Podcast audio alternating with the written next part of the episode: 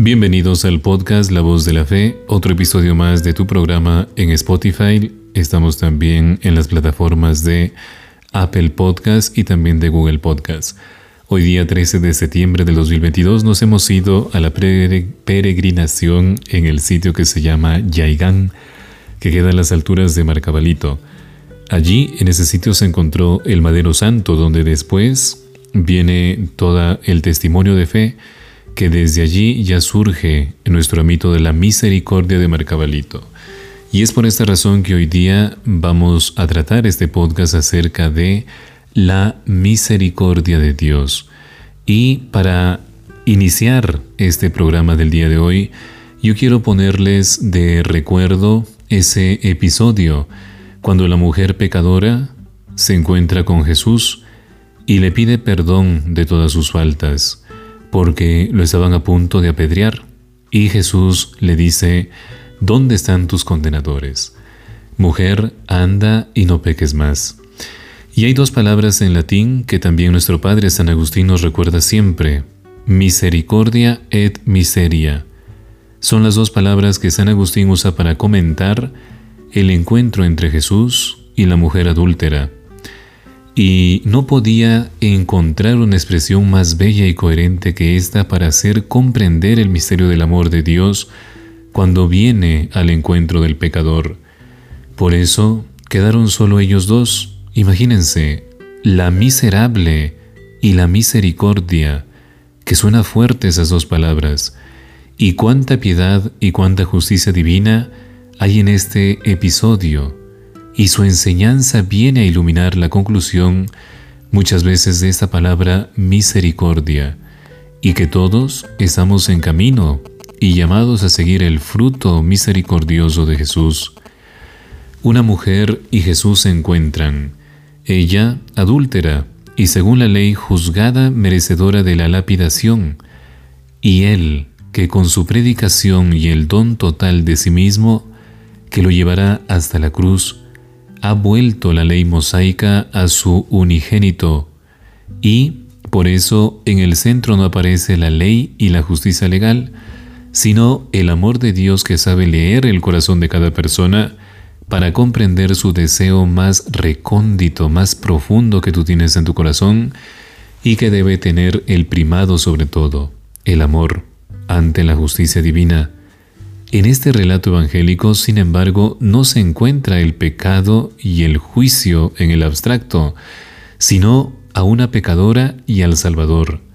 Y Jesús ha mirado a los ojos a aquella mujer y ha leído su corazón. Yo quiero que ustedes se imaginen cómo fue esa escena, cómo fue ese sentimiento de Jesús al ver a esa mujer pecadora, pero también pongámonos en el papel de la mujer pecadora, cuando ve al Hijo de Dios, lleno de misericordia, lleno de amor al pecador, y allí ha reconocido su deseo de ser comprendida, de ser perdonada, pero sobre todo de ser liberada.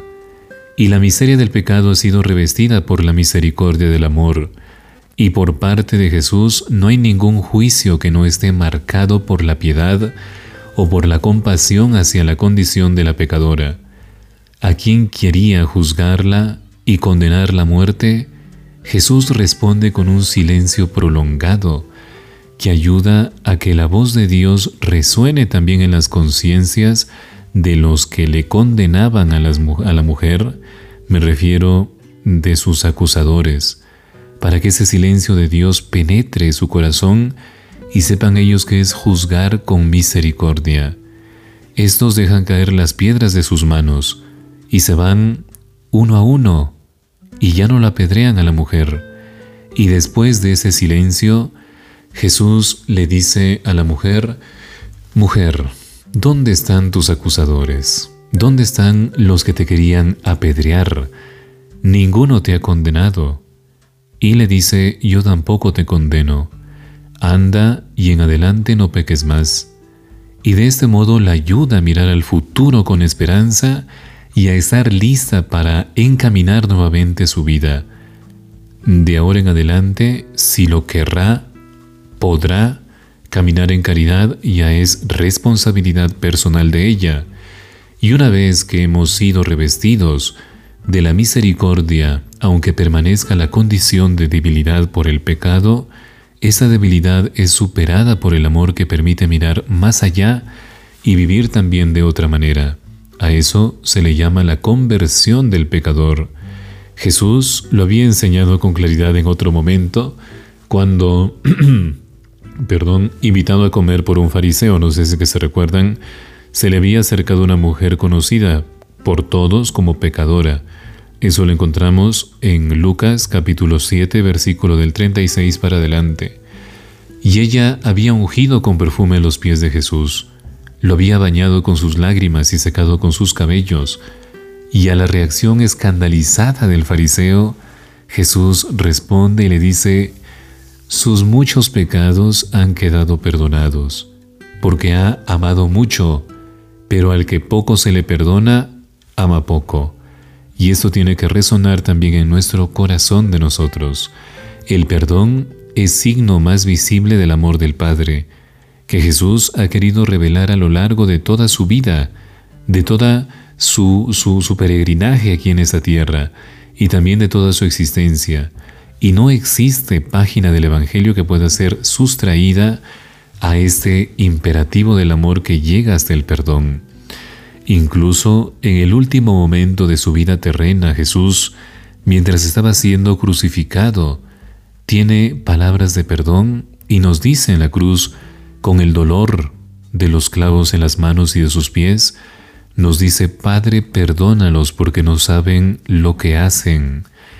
Y nada de cuanto un pecador arrepentido coloca delante de la misericordia de Dios queda sin el abrazo de su perdón.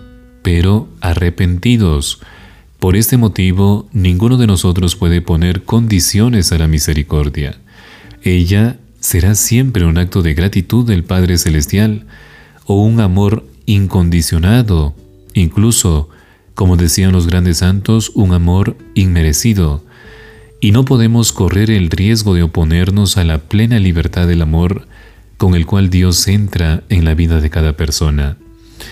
La misericordia es esta acción concreta del amor que perdona y perdonando transforma y cambia también la vida de nosotros pecadores. Y así se manifiesta su misterio divino. Por eso es que Dios es misericordioso y su misericordia dura por siempre, de generación en generación.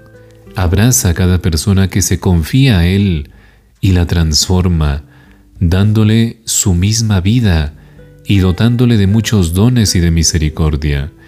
Cuánta alegría ha brotado en el corazón de estas dos mujeres, la adúltera y la pecadora. El perdón ha hecho que se sintieran al fin más libres y ser felices que nunca, y las lágrimas de vergüenza, las lágrimas de dolor, se han enfrentado o se han transformado en una sonrisa de quien se sabe amado, de quien se siente amado por el mismo Hijo de Dios. Y la misericordia suscita alegría, porque el corazón se abre a la esperanza de una vida nueva. La alegría del perdón es difícil de expresar, pero se transparenta en nosotros cada vez que experimentamos. En su origen está el amor con el cual Dios viene a nuestro encuentro, rompiendo el círculo del egoísmo que nos envuelve muchas veces y que no nos deja salir de nosotros mismos para hacernos también a nosotros instrumentos de misericordia. Tenemos que romper el egoísmo y salir a los demás hermanos. Qué significativas son también para nosotros las antiguas palabras que guiaban a los primeros cristianos, que nos decían, revístete de alegría, que encuentres siempre gracia delante de Dios y siempre les es agradable y complaciente en ella, porque todo hombre alegre obra el bien, piensa el bien y desprecia la tristeza. Y vivirán en Dios cuantos se alejen de sí la tristeza y se revisan de toda alegría. Experimentemos la misericordia que produce alegría, queridos hermanos. No permitamos que las aflicciones, las preocupaciones, nos quiten y muchas veces nos ahuyenten la misericordia de nuestros corazones más bien que permanezca bien arraigada en nuestro corazón y nos ayude a mirar siempre con serenidad la vida cotidiana. Gracias por haber escuchado el podcast La Voz de la Fe. Te habló Padre Johnny Gómez Ávila y conmigo será hasta otra oportunidad. Gracias por escucharnos.